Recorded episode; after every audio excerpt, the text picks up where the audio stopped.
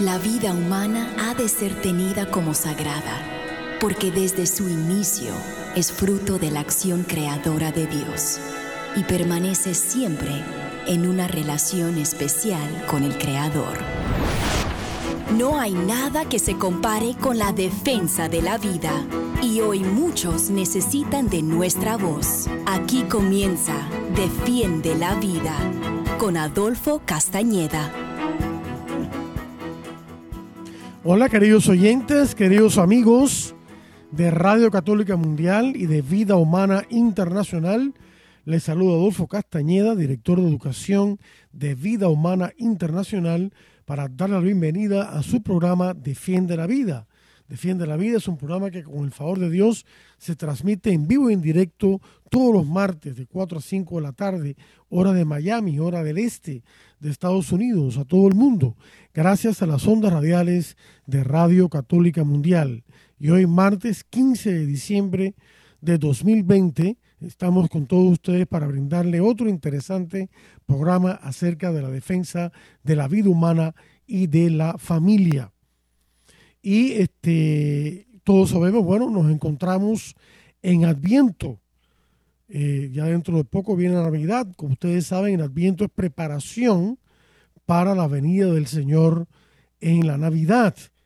Y el Señor vino a este mundo, nuestro Señor Jesús, con un bebé en el seno de una familia.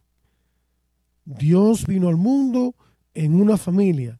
Dios hubiera podido escoger una manera, vamos a decir así, más pomposa, militar, eh, real, de reyes, eh, qué sé yo, estrambótica, pero escogió venir en el seno de una familia y una familia que en ese momento estaba pasando por problemas de penumbra, hacia, no habían sido aceptados en ninguna posada o hostal, como se le quiera llamar, en Belén, donde estaban intentando eh, alojarse para, porque ya María estaba a punto de dar a luz y tuvieron que ir a hacerlo a una cueva donde habían, había un establo y habían unos animales.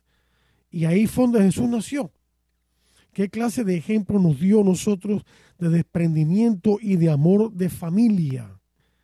Y por eso el tema que estamos abordando hoy es un tema que tiene que ver con la familia. Y, lo hemos titulado La sabiduría de Dios se aprende en la familia. Presten atención porque voy a dar una buena cantidad de datos tomados de la doctrina de la iglesia en torno a qué significa la familia y luego la sabiduría. Y voy a hacerlo como, como en forma de pregunta como hacemos con nuestros cursos de capacitación provida. ¿Cuál es el primer camino de formación en la iglesia? La iglesia, queridos hermanos, tiene muchos caminos para formar a los fieles en la sabiduría de Dios. Homilías, sermones, catequesis, conferencias en las parroquias, colegios, universidades, programas de radio y televisión, páginas web, redes sociales, etcétera, etcétera, etcétera. Pero hay un camino que en realidad es el primero cuando una persona hace su aparición por primera vez en este mundo en virtud del acto infinitamente amoroso y creador de Dios. Ese camino es la familia, santuario de la vida y primera iglesia. Incluso la doctrina de la iglesia le llama la iglesia doméstica la iglesia doméstica. Más concretamente, ese camino primario para la formación en la fe y la moral, que es la sabiduría, está constituido por los padres respecto de sus hijos. En efecto, la iglesia nos enseña que los padres son los primeros y principales educadores de sus hijos. Y en este campo tienen una competencia fundamental. Son educadores por ser padres son educadores por ser padres. La iglesia siempre ha afirmado que los padres tienen el deber y el derecho de ser los primeros y principales educadores de sus hijos. Incluso por la gracia del sacramento del matrimonio, los padres han recibido la responsabilidad y el privilegio de evangelizar a sus hijos. Y esta eh, doctrina la estoy sacando del catecismo de la Iglesia Católica. Si empiezo a nombrar los números, pues lo haremos muy aburrido y muy largo. Y también del de documento Sexualidad Humana, Verdad y Significado. Ambos documentos eh, existen en línea. Nosotros tenemos en nuestra página web el de sexualidad humana, verdad y significado. Y este, esta información que le estoy compartiendo también las tenemos en disposición en nuestras oficinas. Así que los que estén interesados en el texto de lo que estoy compartiendo con ustedes y comentando, solamente me escriben, más adelante daré mi correo electrónico y con mucho gusto se lo facilito, así como cómo adquirir el documento Sexualidad Humana, Verdad y Significado. Sigue diciendo la iglesia, al dar la vida, los padres cooperan con el poder creador de Dios y reciben el don de una nueva responsabilidad. No solo la de nutrir y satisfacer las necesidades materiales y culturales de sus hijos, sino sobre todo la de transmitirles la verdad de la fe, hecha vida y educarlos en el amor de Dios y del prójimo. Todo eso es sabiduría. Esta es su primera obligación en el seno de la iglesia doméstica. Además, los padres, habiendo donado y acogido la vida en un clima de amor, poseen un potencial educativo que ningún otro tiene. Ellos conocen en manera única a los propios hijos en su irrepetible singularidad y por experiencia poseen los secretos y los recursos del amor verdadero y por lo tanto la sabiduría verdadera. Podemos añadir. Así que padres, mucho ánimo. Hijos también, mucho ánimo, mucho ánimo familia. Ahora bien, ante todo esto, ¿qué actitud, podríamos preguntarnos, debe tener la autoridad pública ante este derecho de ver de los padres, que es un derecho de ver natural? La doctrina de la Iglesia puntualiza más aún el significado del derecho de ver de los padres de ser los primeros y principales educadores de sus hijos. Por ejemplo, en su exhortación apostólica Familiares Consorcio, la familia cristiana en el mundo actual, el Santo Padre San Juan Pablo II nos enseñó lo siguiente. El derecho de ver educativo de los padres se califica como esencial, relacionado como está con la transmisión de la vida humana como original y primario respecto al deber educativo de los demás, por la unicidad de la relación de amor que subsiste entre padres e hijos, como insustituible e inalienable, y que por consiguiente no debe ser ni totalmente delegado ni usurpado por otros, salvo el caso de imposibilidad física o psíquica. Y esto está tomado de Familiares Consorcio número 36, también disponible en español en línea. Este derecho de ver de los padres de ser los primeros y principales educadores de sus hijos, por tener su origen en Dios mismo, pertenece al orden natural creado por Dios. Esto implica que la autoridad pública, el gobierno, el Estado, debe respetar esta vocación originaria de los padres e incluso ayudarla, no sustituirla cuando sea necesario en conformidad con el principio de subsidiariedad. Este principio nos enseña que las comunidades más vastas, el Estado mismo, las instituciones educativas o de sanidad o lo que sea, deben abstenerse de privar a las familias de sus propios derechos y de inmiscuirse en sus vidas. Y esto sería tema para otro, para otra charla o presentación, porque está el, grave problema de la educación sexual, donde eh, el Estado y las escuelas públicas quieren violar este derecho de los padres y enseñarle cosas a los niños, a los estudiantes que están en contra de los valores de los padres. Y esto nunca debe ocurrir. Los padres tienen que unirse para defender a sus hijos de todo ello. es un atropello, ¿no? Y la iglesia insiste que esto se debe a que la familia es la célula original de la vida social. Es la sociedad natural en que el hombre y la mujer son llamados al don de sí en el amor y en el don de la vida. La autoridad, la estabilidad, la vida de relación en el seno de la familia constituyen los fundamentos de la libertad, de la seguridad, de la fraternidad en el seno de la sociedad. En otras palabras, la vida de familia es iniciación a la vida en sociedad. También lo enseña el catecismo de la Iglesia Católica. Así que la buena formación que los padres dan a sus hijos los preparan para vivir como ciudadanos responsables en futuro, cuando ya son grandes, en la sociedad. Ahora podríamos preguntarnos, porque hay mucha confusión hoy en día, ¿qué es la familia en su sentido originario? La iglesia nos enseña que la familia se origina en el matrimonio entre un hombre y una mujer. Ambas instituciones, el matrimonio y la familia, han sido fundadas por Dios y dotadas de sus propias leyes.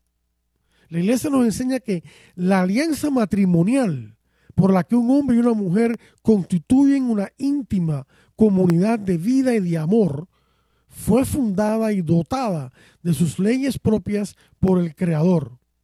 Por su naturaleza está ordenada al bien de los cónyuges, de los esposos, así como a la generación y educación de los hijos. Los hijos son el don más excelente del matrimonio y contribuyen mucho al bien de sus propios padres. Final de la cita, tomada también del catecismo. Fíjense una cosa que quiero aclarar ahora, a modo de comentario en esto.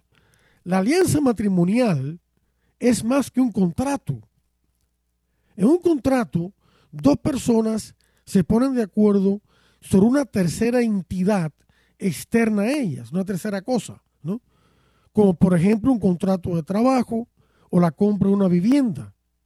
Pero en el caso de la comunidad conyugal, el objeto del acuerdo son las personas mismas del hombre y la mujer en su mutua e irrevocable y total autodonación para toda la vida, incluyendo sus propios bienes.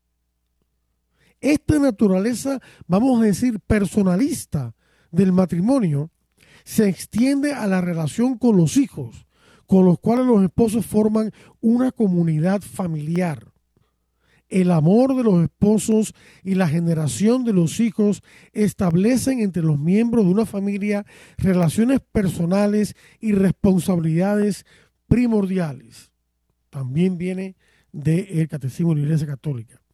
La Iglesia precisa más aún que es la familia al enseñar que un hombre y una mujer unidos en matrimonio forman con sus hijos una familia. Esta disposición es anterior a todo reconocimiento por la autoridad pública. Es decir, la autoridad pública no la inventa, no le otorga esta definición y derecho, sino que tiene el sagrado deber, el grave deber de reconocerla y de, y de tutelarla o protegerla con sus leyes. Esta disposición es anterior a todo reconocimiento de la autoridad pública se impone a ella, se la considerará como la referencia normal en función de la cual se deben ser en función de la cual deben ser apreciadas las diversas formas de parentesco. Lo que esto quiere decir es que cualquier comunidad de personas entre las cuales hay relaciones de parentesco, como por ejemplo abuelos, tíos, sobrinos, hermanos, hermanas, que comparten un mismo techo, dos hermanos, una muchacha con su tía, etcétera, solo pueden recibir el nombre de familia en un sentido extendido y en virtud de su origen primario en la comunidad conyugal entre un hombre y una mujer. ¿Ya? ¿Entendido? Otro ejemplo podría ser que lo mismo vale, o no tanto otro ejemplo, podemos decir que lo mismo vale para las familias extendidas donde conviven los padres con sus hijos y también, por ejemplo, los abuelos o los tíos. Su naturaleza de familia se funda y tiene su origen irreemplazable en la familia primordial o nuclear, que está compuesta por los esposos y los hijos que ellos tienen por vía natural o por adopción legal. Hoy en día, se habla de distintas formas de familia. Esto vino de un documento de la ONU del año 1995, una conferencia que tuvo la ONU a nivel internacional en Pekín, China, sobre eh, donde se insistió mucho en el género y habló de distintas formas de familia, de una manera muy sutil. Si por esta frase se quiere hacer referencia a los ejemplos que ya hemos dado, no hay problema.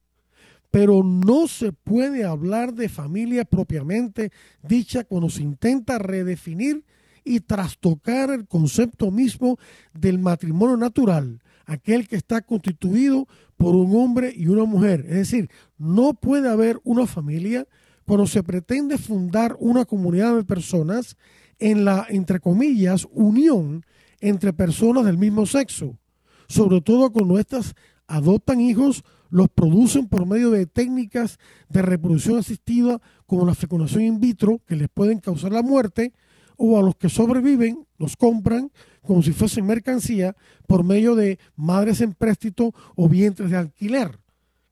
O sea, alquilan una mujer que gesta el hijo por ellos, digamos una pareja de homosexuales, y entonces después al final, pues con el debido pago, obtienen a la criatura. Eso es tratar a los hijos como si fueran eh, objeto de compraventa. Cuando un hijo no es un objeto de derecho, un hijo es un sujeto de derecho. Es decir, no se tiene derecho a toda costa a tener un hijo. Lo que se tiene derecho es a los medios moralmente correctos para tenerlos. El hijo no es objeto de derecho. El, niño es un don en sí mismo, el más grande del matrimonio. Es un fin en sí mismo y tiene derechos que hay que respetar, empezando por su vida. Ahora bien, ¿qué es la familia cristiana? La familia cristiana, nos dice el catecismo, constituye una revelación y una actuación específicas de la comunidad eclesial, de la iglesia. Por eso puede y debe decirse iglesia doméstica. Es una comunidad de fe, esperanza y, amor, caridad, posee en la iglesia una importancia singular, como aparece en el Nuevo Testamento. San Juan Pablo II profundiza en este carácter de iglesia doméstica de la familia en un análisis que le hace a la carta de San Pablo a los Efesios. Ese análisis lo hace el Papa en sus catequesis sobre la teología del cuerpo que en otra ocasión podemos hablar de ello, porque es una belleza. Eh, sobre todo en la catequesis número 88 de 129 catequesis que eh, impartió el Papa Juan Pablo II cuando vivía en público en la Plaza de San Pedro los miércoles, desde 1979 a 1984. Básicamente, ¿qué nos dice el Papa en este análisis que hace la carta a los Efesios? Nos dice, y estas son nuestras palabras, pero que resumen lo que él en esencia dijo, la carta a los Efesios presenta el plan de amor de Dios para la salvación de la humanidad por medio de Cristo.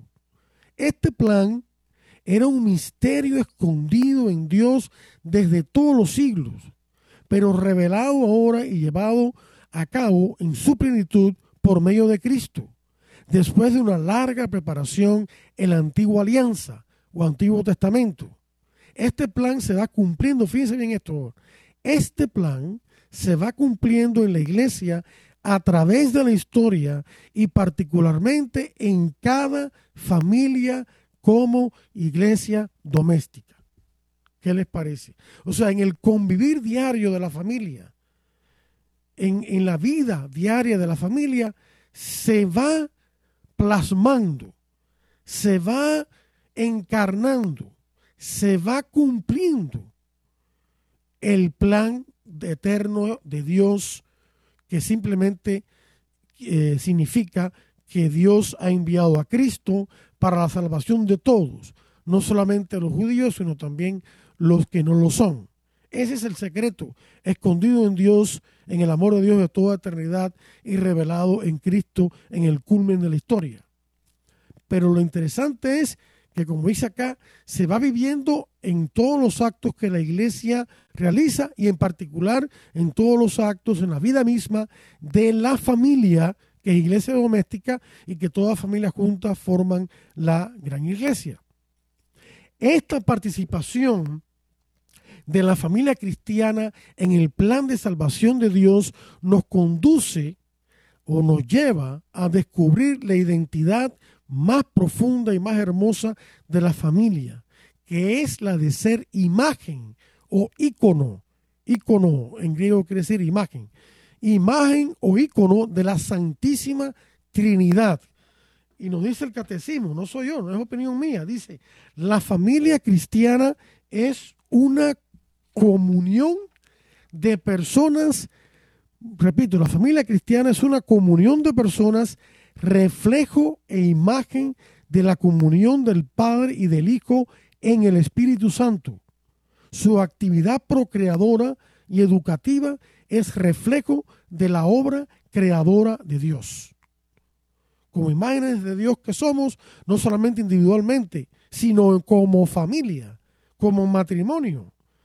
El Papa nos dice, San Pablo II, en sus catequesis, que la imagen de Dios se refleja más aún en la unión entre las personas que individualmente, que claro, individualmente ya lo somos, pero más aún como comunidad, ya que reflejamos una comunidad de personas divinas, el Padre, el Hijo y el Espíritu Santo, que son un solo Dios, un solo Dios en tres personas, un solo Dios en cuanto a sustancia divina, personas en cuanto a las relaciones dentro de esa única sustancia divina, el Padre, el Hijo, el Hijo, el Padre, el Padre, el Hijo, el Espíritu Santo. Y ya eso ya sería tema para otra presentación. La identidad más profunda de la familia como ícono de la Trinidad, de la cual brota su participación como iglesia doméstica en el plan de salvación de Dios, destaca aún más la vocación de los padres de ser los primeros y principales formadores de sus hijos en la fe y los valores morales, que en su conjunto forman la sabiduría, porque se trata de la perspectiva de la salvación en Cristo. Los padres son responsables de conducir a sus hijos por el camino de la salvación. Son sus primeros heraldos del Evangelio sus primeros catequistas, sus primeros guías, sus primeros directores pastorales y espirituales. Y todo esto está sacado del catecismo. Qué hermosa es la doctrina de la iglesia sobre la familia y sobre el matrimonio y sobre los hijos. Queridos hermanos, nos los estamos perdiendo si no, si no la buscamos y si no la estudiamos y, y la meditamos. Ahora podría venir la pregunta es, ¿cuál es la relación entre los padres como primeros educadores de sus hijos y las instituciones educativas de la iglesia, especialmente la catequesis, la catequesis parroquial sobre todo. El catecismo nos enseña que la educación en la fe por los padres, por parte de los padres, debe comenzar desde la más tierna infancia. Esta educación se hace ya cuando los miembros de la familia se ayudan a crecer en la fe mediante el testimonio de una vida cristiana de acuerdo con el Evangelio. La catequesis familiar, escuchen esto, que esto es importante, la catequesis familiar precede, acompaña y enriquece las otras formas de enseñanza de la fe. La parroquia es la comunidad eucarística y el corazón de la vida litúrgica de las familias cristianas. Es un lugar privilegiado para la catequesis de los niños y de los padres. Pero fíjense como anteriormente dijo que la catequesis dada por los padres precede, acompaña y enriquece las otras formas de catequesis. De esta enseñanza de la iglesia se desprenden varios puntos importantes. Primero, los padres son los que comienzan a catequizar a sus hijos desde la más tierna infancia. Luego, cuando los niños han alcanzado la edad escolar, los padres los llevan a la parroquia para que continúen allí su catequesis. Esta inserción en la parroquia de los niños ayuda también a que los padres participen más o por primera vez en la comunidad y vida parroquial y que ellos mismos sean catequizados. Fíjense que la cita anterior que, que a este que acabo de hablar, que usted decía que la parroquia es un lugar privilegiado para la catequesis de los niños y de los padres. Los padres también deben estar en continua formación. Segundo punto, los padres deben acompañar en casa la catequesis que sus hijos reciben en la parroquia. Deben familiarizarse con los libros u otros materiales educativos que la parroquia utiliza.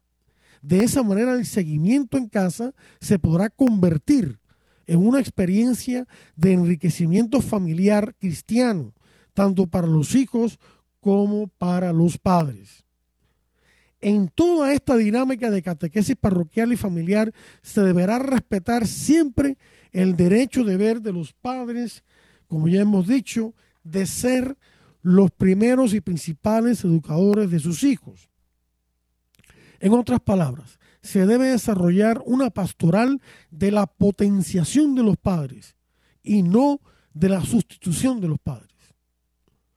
Pero entonces, claro, surge un problema real que no podemos dejar de lado. ¿Qué pasa cuando los padres no se ocupan de ofrecer las primeras catequesis de sus hijos y simplemente los llevan a la parroquia para que reciban allí su formación catequética y luego los recogen, pero ni siquiera les preguntan qué aprendieron?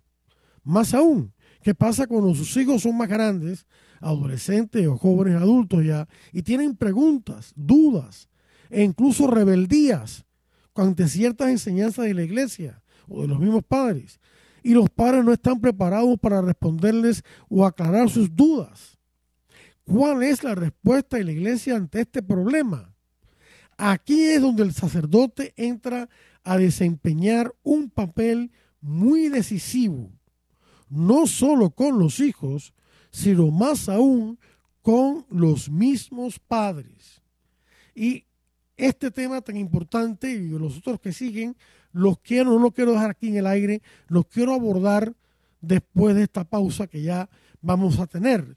Efectivamente, eh, nos hemos acercado al momento de la pausa de identificación y de mensajes muy hermosos de esta situación, su estación Radio Católica Mundial, pero no le cambie, que ya regresamos con mucho más aquí en Defiende la Vida. Estamos en Defiende la Vida. Enseguida regresamos. Defiende la Vida con Adolfo Castañeda continúa, luego de estos mensajes.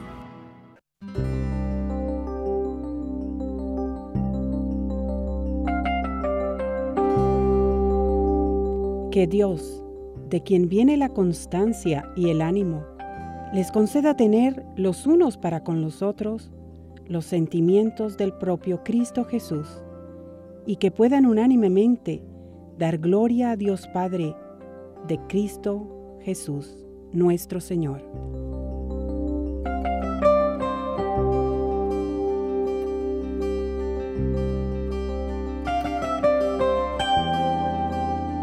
Por tanto, sean atentos unos con otros, como Cristo los acogió para la gloria de Dios.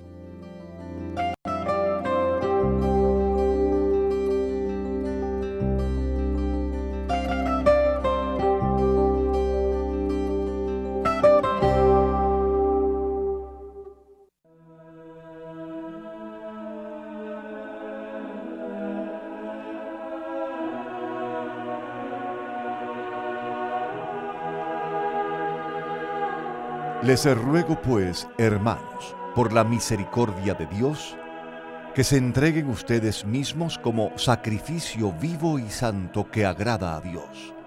Ese es nuestro culto espiritual.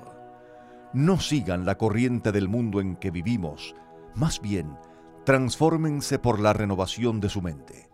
Así sabrán ver cuál es la voluntad de Dios, lo que es bueno, lo que le agrada, lo que es perfecto.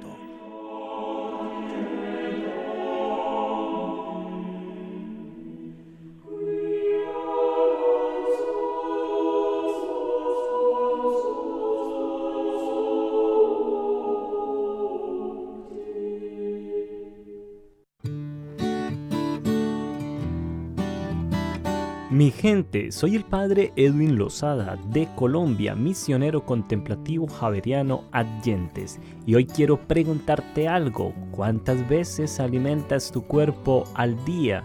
Seguramente me dirás tres o cinco o hasta más. Y entonces recordamos el desayuno, el almuerzo y la cena. Pero no podemos olvidar que nuestra alma, nuestro espíritu también necesita de tres alimentos necesarios, la oración, la palabra de Dios y la Eucaristía. De ahí en adelante, todo lo que hagas por alimentar tu alma y tu cuerpo, tu corazón, será para bendición tuya y para bendición de los demás.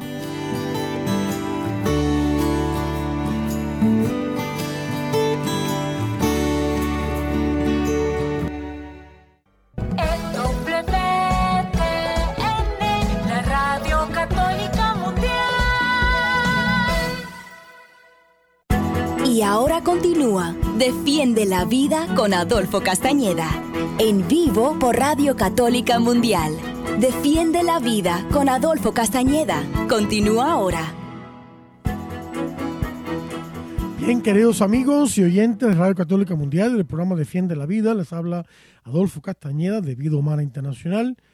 Y para darle de vuelta su programa Defiende la Vida, recuerden, Defiende la Vida es un programa que con el favor de Dios se transmite en vivo en directo todos los martes de 4 a 5 de la tarde, hora de Miami, hora del este, Estados Unidos, a todo el mundo, gracias a las ondas radiales de Radio Católica Mundial. Y hoy, martes 15 de diciembre, estamos con todos ustedes compartiendo el tema de la, en la familia se enseña la sabiduría de Dios o se debe enseñar.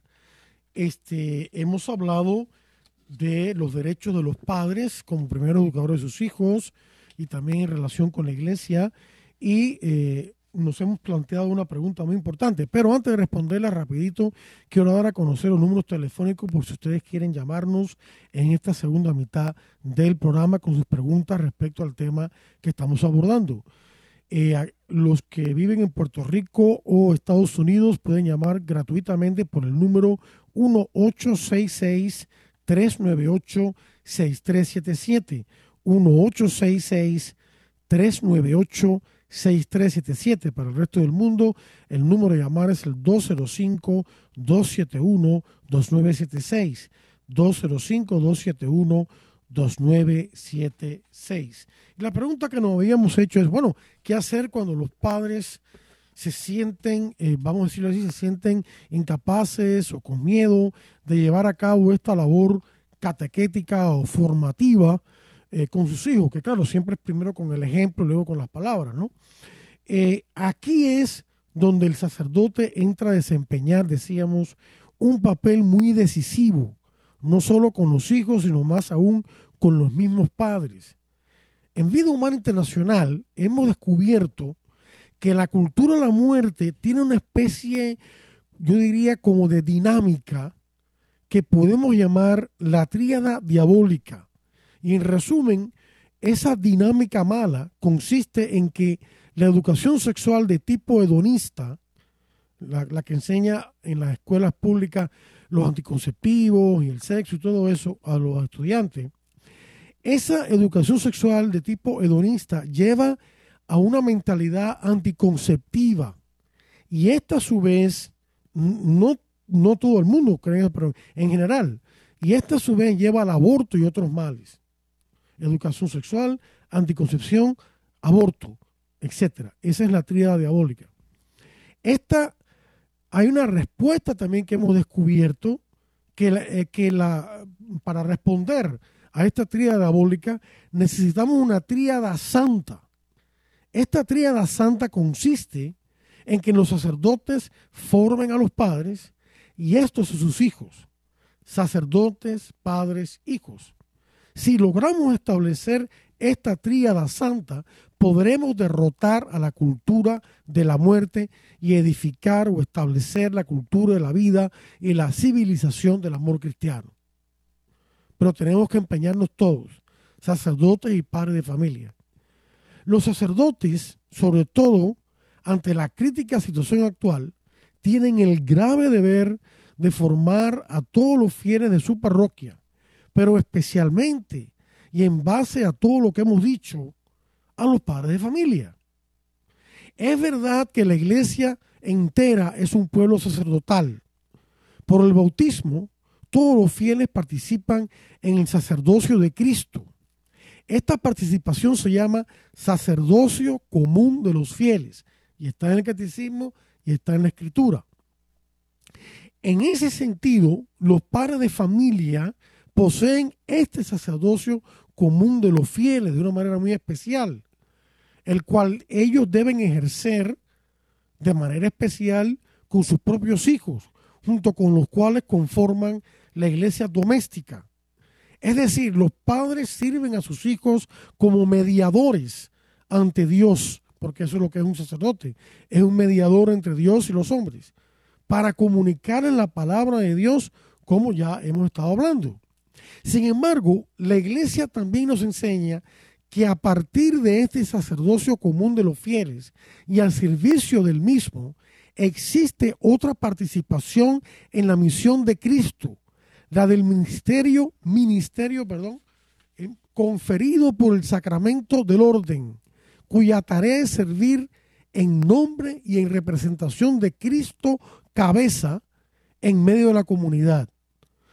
Todos los fieles conformamos el cuerpo de Cristo, que es la iglesia. Sin embargo, los sacerdotes también representan a Cristo cabeza, el que dirige. Ahí está la diferencia esencial entre el sacerdocio común de los fieles y el sacerdocio de los ministros ordenados, el sacerdocio ministerial. La iglesia abunda en esto diciéndonos que el sacerdocio ministerial difiere esencialmente del sacerdocio común de los fieles porque confiere un poder sagrado para el servicio de los fieles. Los ministros ordenados, obispos, sacerdotes y diáconos, ejercen su servicio en el pueblo de Dios mediante la enseñanza, el culto divino, o sea, los sacramentos, y por el gobierno pastoral que ejercen sobre los fieles. Así que los sacerdotes si los padres tenemos dificultades, tenemos que buscar la ayuda en la iglesia, en los sacerdotes, también en otros laicos calificados y de moralidad íntegra, etcétera, etcétera. Ahora bien, vamos a entrar de lleno en este tema de la sabiduría. Y si no lo terminamos hoy, lo terminamos la próxima semana, porque esto es un tema muy hermoso. ¿Qué es más específicamente la sabiduría de Dios que los padres deben enseñar a sus hijos? Porque hasta ahora hemos identificado la sabiduría de Dios con la fe y la moral, en las cuales los padres deben formar a sus hijos. Pero esta identificación carece de exactitud, es muy general. Necesitamos precisar poco a poco el significado particular de la sabiduría divina. La iglesia nos enseña que la vida moral de los cristianos está sostenida por los dones del Espíritu Santo. Estos dones son disposiciones permanentes que hacen al hombre dócil para seguir los impulsos del Espíritu Santo.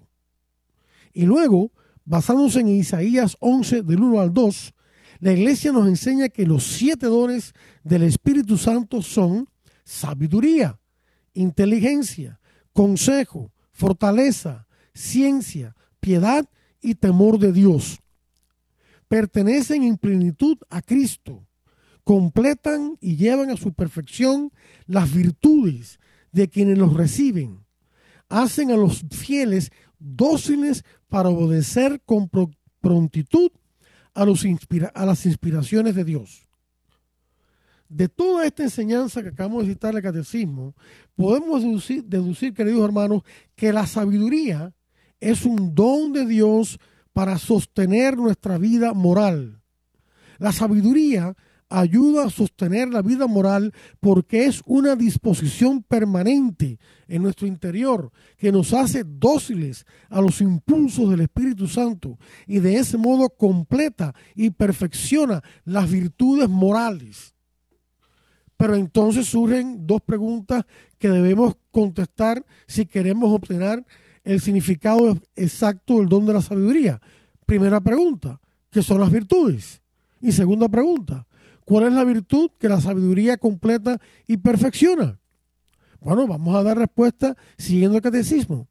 La virtud en general es una disposición habitual y firme a hacer el bien.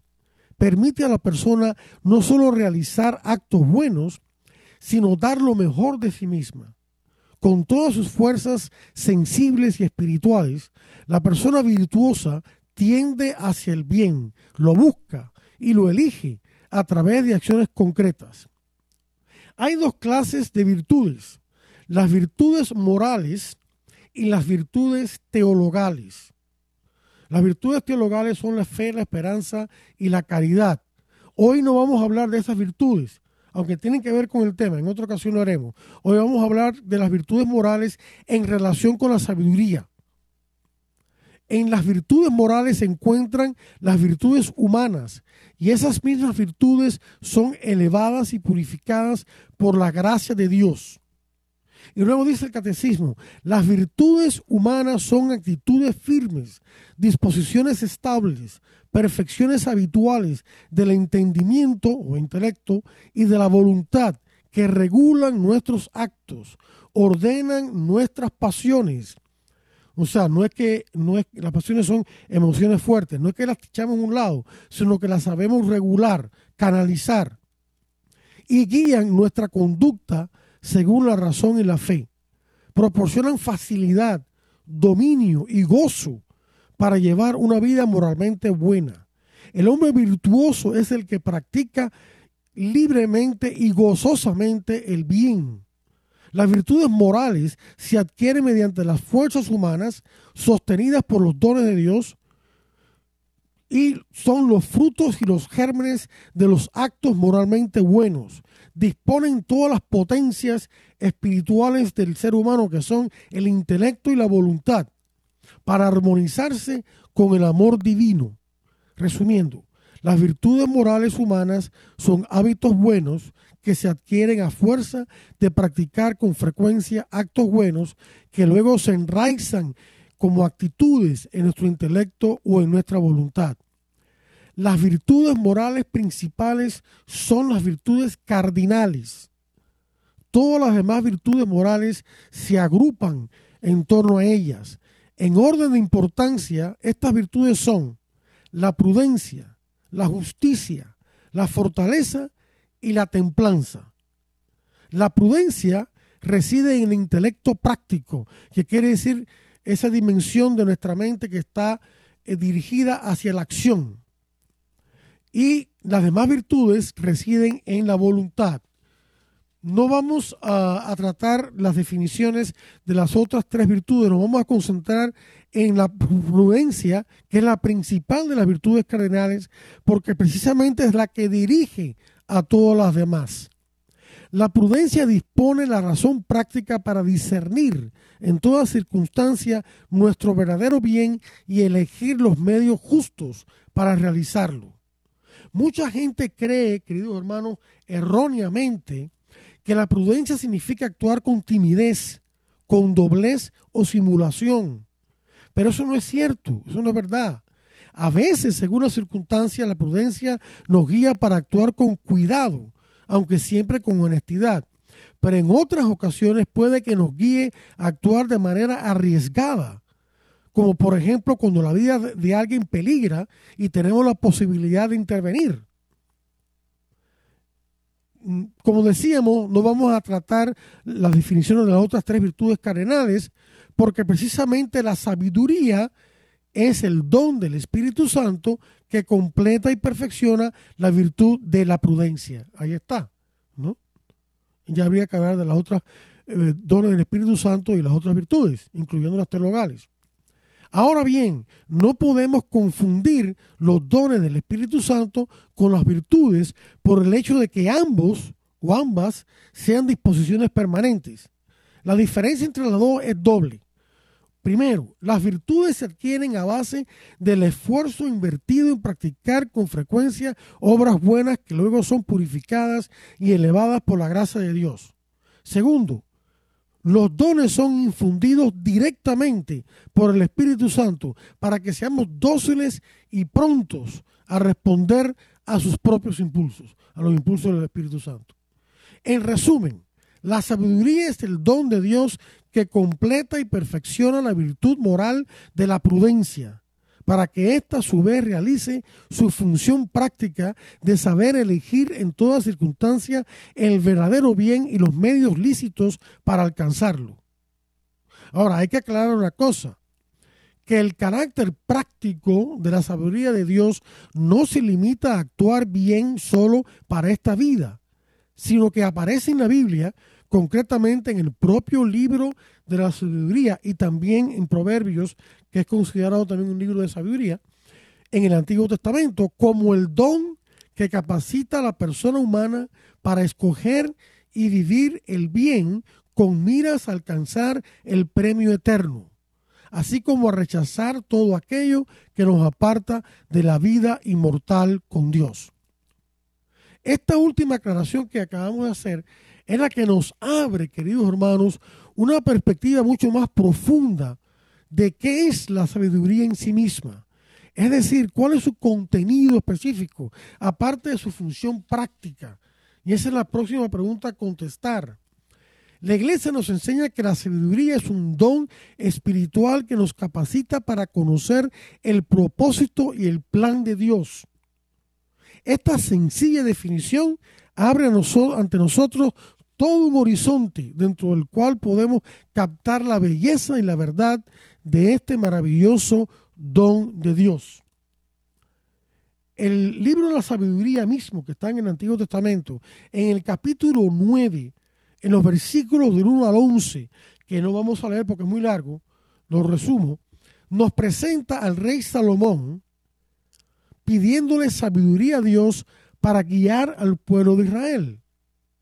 Comentando sobre este pasaje, el Papa San Juan Pablo II explica, y lo citamos a él, que es fácil intuir que esta sabiduría no se refiere solamente a la inteligencia o a la habilidad práctica, sino que es una participación en la mente misma de Dios, quien con su sabiduría ha establecido al hombre.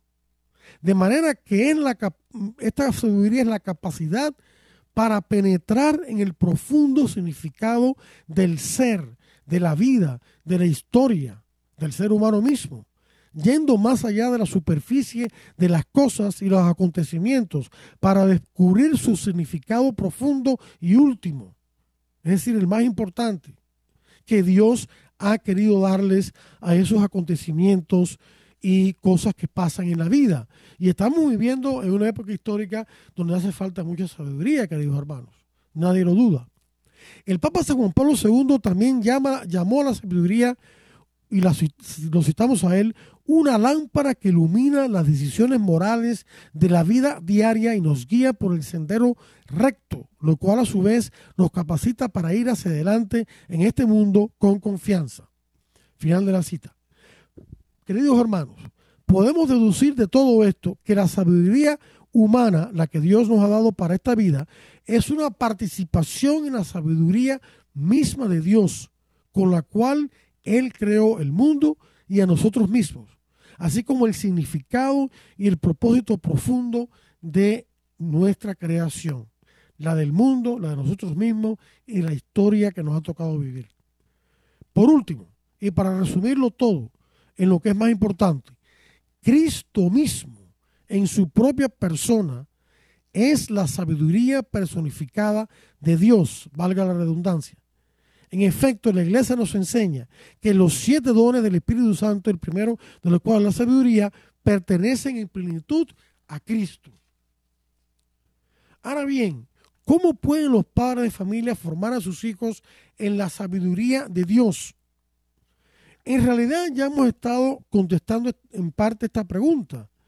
Recordemos que la iglesia nos enseña que la catequesis, es decir, la formación en la fe y en la moral, debe comenzar desde la tierna infancia, por medio de la palabra y el ejemplo. Cuando los hijos ya alcanzan cierta edad, alrededor de la adolescencia, comienzan a surgir inquietudes más profundas acerca del sentido de la existencia humana y de sí mismos.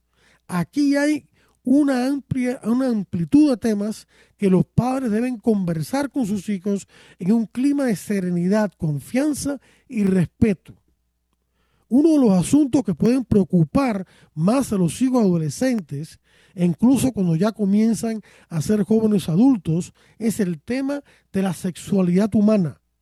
Por estar vinculado a los temas del amor verdadero, el matrimonio, la procreación y en la propia identidad como hombre o mujer, el tema de la sexualidad asume una importancia particular. En la sociedad de hoy en día hay mucha confusión respecto de la identidad sexual de la persona. La confusión llega al punto de caer en el error de creer que el género es una realidad fluida, es decir, que la persona puede escoger desde su yo interior y sin conexión alguna con su propio cuerpo el género o identidad sexual interna que le plazca. De ahí que surjan las falsas identidades e incluso la práctica de la homosexualidad, el lesbianismo, la bisexualidad, el transgenerismo y otros. Todos estos estilos de vida causan innumerables daños a las personas a corto o a largo plazo. El transgenerismo es particularmente peligroso.